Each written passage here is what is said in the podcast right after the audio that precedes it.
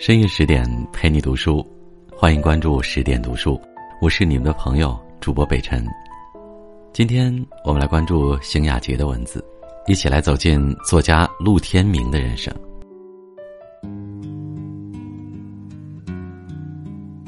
若你错过了我搭乘的那班列车，那就是我已独自的黯然离去。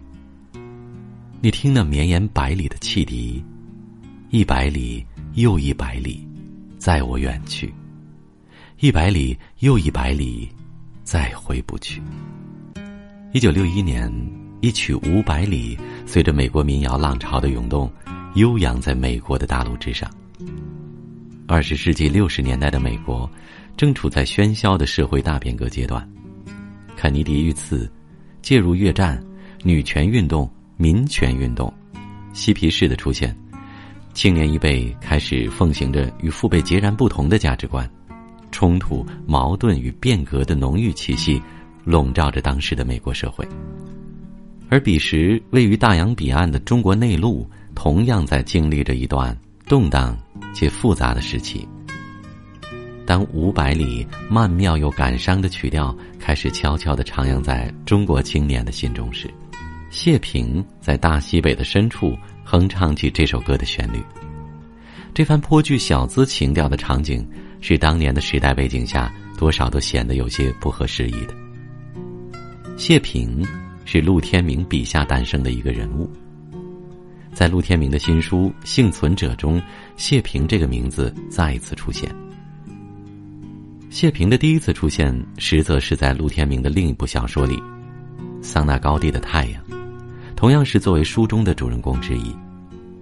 两部作品中，谢平并非同一人物角色，并无重叠，甚至未有交集，却共享用了同一个名字。这在文学创作中难免显得有些另类。在采访中，陆天明坦诚这是有意为之。与其说是一个为艺术创作而虚构的人物，陆天明更愿意承认谢平是他们那代人的综合体。是那个时代构建出来的典型人物，鲜活的、真实的。虽然已于古稀之年，谈话里陆天明的思维条理明晰，这与他多年苦行僧式的创作历程和规律作息不无关系。陆天明的儿子导演陆川曾经在微博上回忆父亲的写作生涯：每天半夜两三点爬起来写，写到天亮，出去跑步。回来洗个冷水澡，然后写上一天，晚上八九点钟早早的休息。老爷子一生就是这么过来的。为了完成新作《幸存者》，陆天明先后酝酿了五年时间，创作了两年零九个月。陆天明指着自己鬓发笑着说：“就在这两年多的时间里，灰白了一大片。”当我们一同聊起书中的人物时，陆天明明显的兴奋起来。说到动情之处，他会提高音量，像孩童一样的举起双手来比划，或是用力的挺直腰背，身体微微前倾，目光灼灼，仿佛要把我们重新的带回到那段历史里。所有这些人物都是活在我周边的，我心目中的人，我太熟悉这些人了。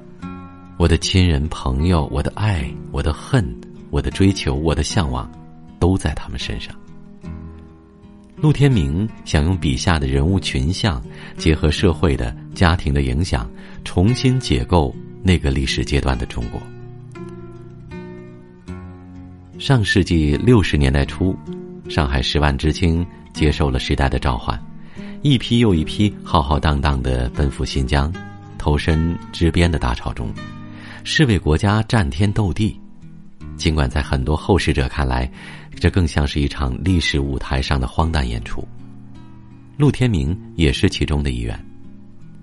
后来，陆天明把他的反思嵌在了幸存者里，他借书中人之口阐述着：任何一个人，当然包括你和我，其实都是历史舞台上被动的扮演者，总编剧、总导演只能是时代和社会。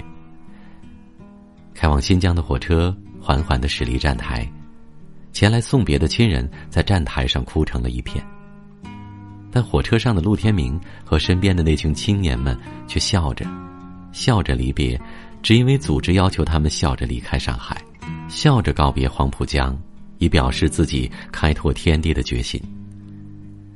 这趟承载着青春热血和命运希望的列车，就这样轰隆隆的驶向了西北土地的深处。实际上，这并不是陆天明第一次上山下乡。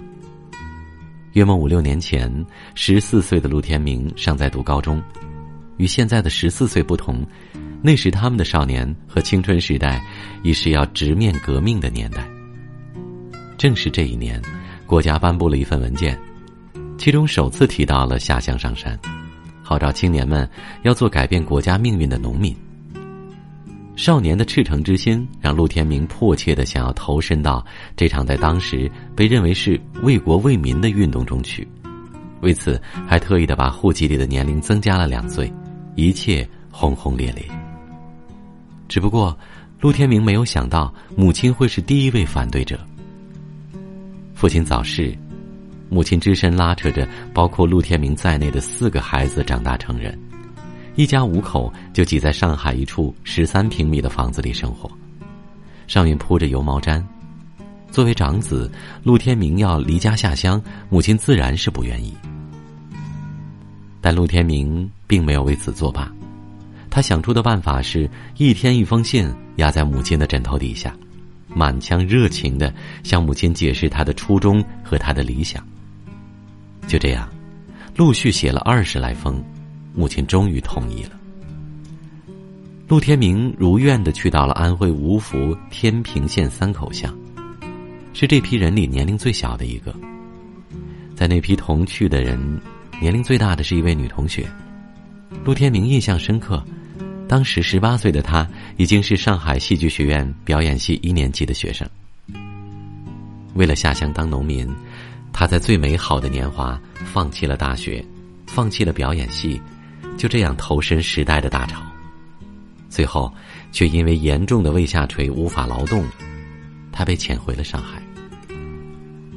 回忆起这个女同学时，陆天明直起身板，手抬在空中，指着自己挥了挥，第二次对我说：“这就是我们这代人。”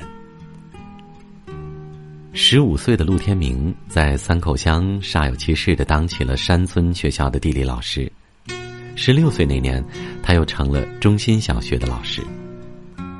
十六岁，正是一个青年长身体的时候，但当时条件的限制，陆天明一天只能喝上两碗粥，还是清寡的只剩汤水的粥。熬在这样的环境下，长期营养不良，陆天明最终还是病倒了。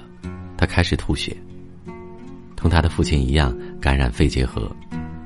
在那个年代，由于医疗水平的低下，肺结核依然是害人的疾病，因病致死的不在少数。我为什么说，抛开这些文字，要有血流出来？我们确实流了血。陆天明说，这代人尽管真实流血的并不多，但从抽象的意义上、形而上的意义上，每个人都吐了血。这个血，他现在要呈现出来。由于那次染病，陆天明被破例送回上海。这对于陆天明而言，并不是什么值得庆幸的事情。在深受苏俄文学影响的陆天明来看，那个时候如果无法走到最艰苦、最底层、最落后的地方，和最没有文化的人民一起改变祖国面貌，无法证明自己的价值，才是最可怕的。养病期间，他上午赶去街道团委帮助工作，下午就蜷缩在上海市图书馆拼命的看书，一点半去，直到九点半闭馆才回家。以至于多年之后，陆天明把这段经历看作了他的社会大学，他的中文系就是在图书馆里读着苏俄文学小说完成的。三年之后，国家又想起了支援新疆、扎根边疆的动员。已经是街道团委副书记的陆天明，很快就决定要再次下乡，踏上前去新疆的列车。这次征途也并非没有阻拦者，只不过是阻拦的人从母亲变成了组织上的领导。当时领导认为陆天明是个好苗子，不打算放他去新疆，就对他说：“你是团委副书记，你动员别人就可以了。他们走了以后，你就可以留在机关当正式的公务员。”谈一次不行，又谈第二次。陆天明最终没有留下来，他义无反顾的报了名，远赴新疆，而这一去就是十二年光景。两次注销上海户口，只是为了下乡垦荒，你们相信吗？有这么傻的人吗？陆天明在一次自述中反问。而后，他像是解释，又像是反思的说道：“其实啊，没有什么大道理，我们就是走了。”要和人们一起改变祖国嘛，那就是义不容辞，确实义不容辞。从上海驶离开往新疆的那趟火车，在陆天明的回忆里油然深刻。延绵的汽笛声逐渐远去，如同五百里中的歌词：“一百里又一百里，在我远去；一百里又一百里，再回不去。”直至站台和亲人消失在视线中，火车上的青年们才抑制不住的哭倒在地板上。一群人的青春年华，也在此转折。这批人并不是我们现在想的完全被裹挟的瞎闹的，并不是，他们是完全把国家革命当做自己生存的基点，然后命运却让他们拐了个弯。没有人把这个命运的拐弯写下来，没有人把这中间很多历史真实的写清楚，都简单化了。承载他们的那趟列车驶过火焰山，驶过吐鲁番，还遥遥未及终点。到了乌鲁木齐，还要奔着西走上两天两夜，火车外就是茫茫的戈壁滩，没有一棵树，没有一棵草，黄黄的，黑黑的，完全没有人。车上有女孩就哭了。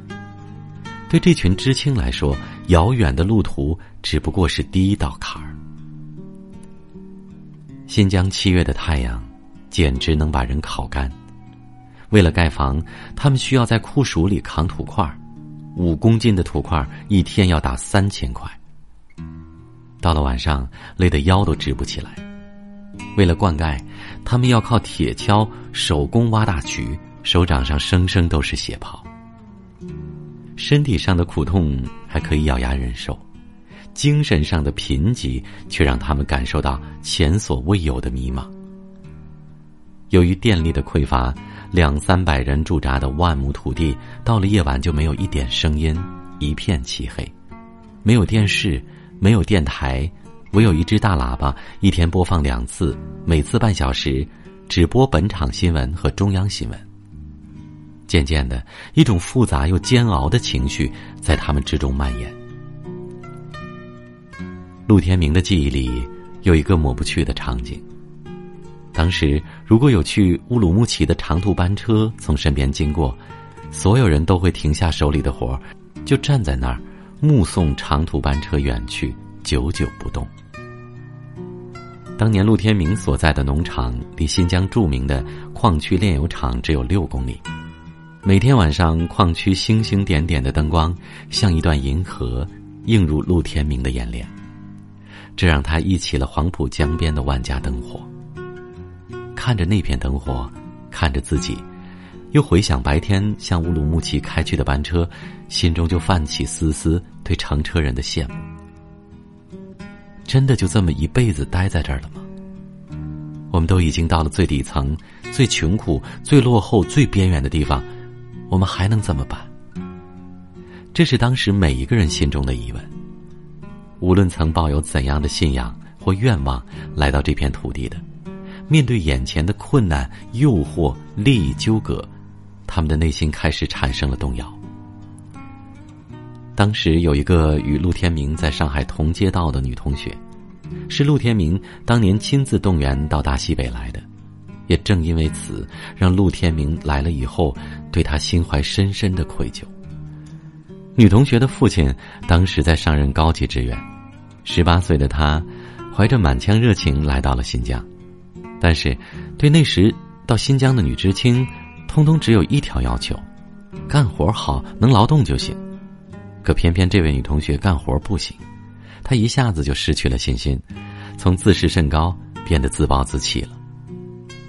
她很快就找了一个品行不端的上海司机谈起恋爱，不久就生了孩子。后来，那个司机沦为了罪犯，而这位女同学也沦为了从犯。几年之前，陆天明还特意的回到新疆去看了看他。那时，他穿着长大褂，依然说着革命语言。他已经不知道世界和未来是什么样子。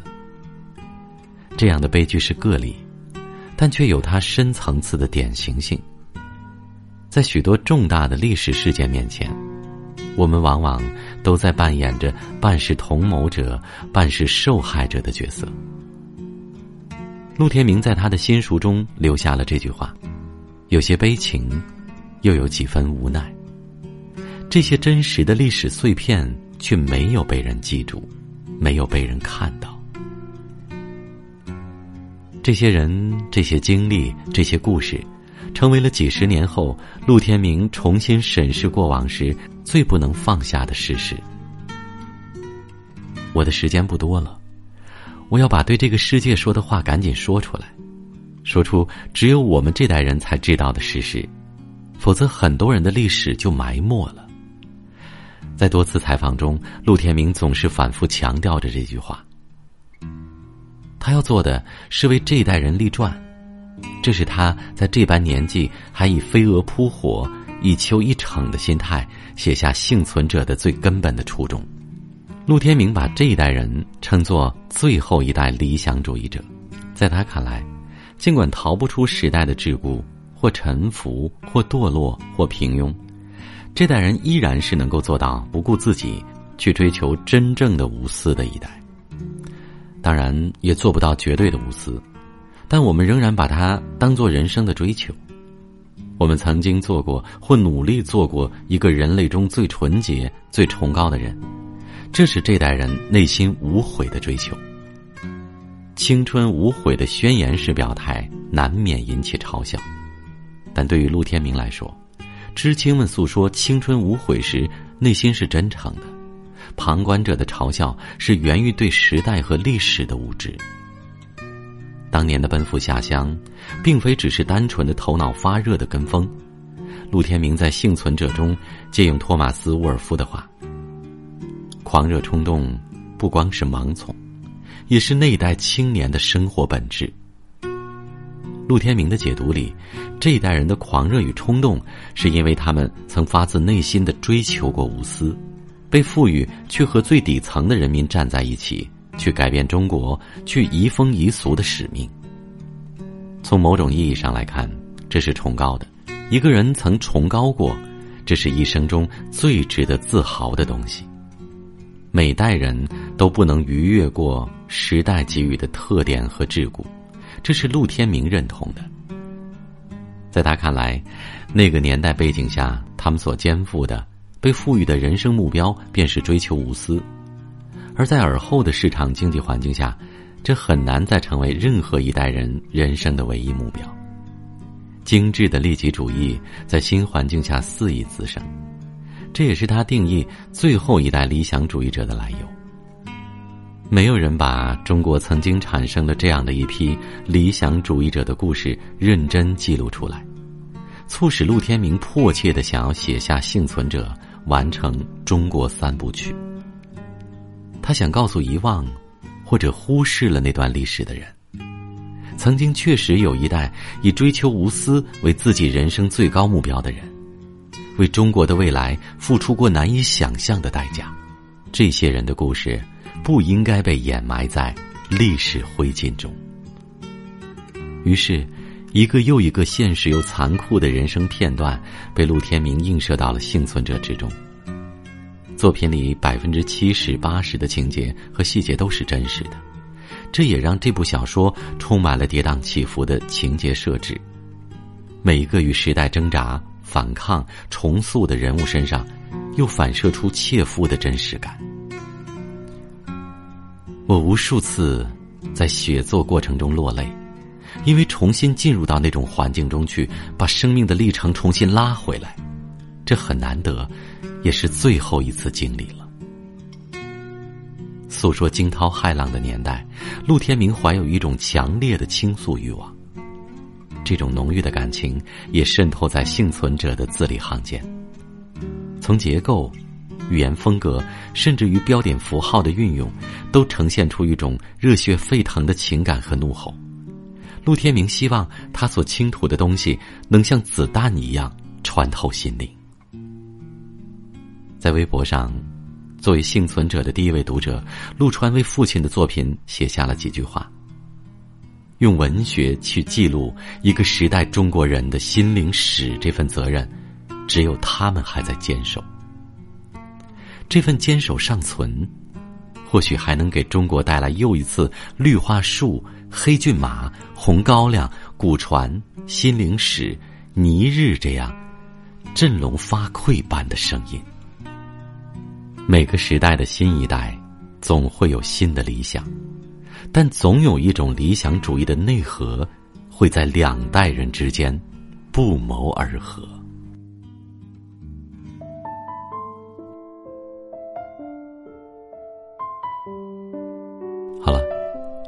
这就是今天的分享。不知道为什么，在读这篇文章的时候，我自己一直浑身充满了力量。我体会到了热血沸腾，我脑海当中全是画面，好像自己也只身背着行囊远赴了边疆一般。我脑海当中还浮现出了刚刚看过的电影《芳华》，一代人的记忆，一代人的青春，随历史浮沉而去。好了，如果你喜欢这篇文章，也喜欢北辰的声音，不妨在下方点赞和支持，也欢迎大家关注北辰的微信公众号“北辰在找你”，因为也有好看的文字和好听的声音在等你。我在北京问候大家，晚安。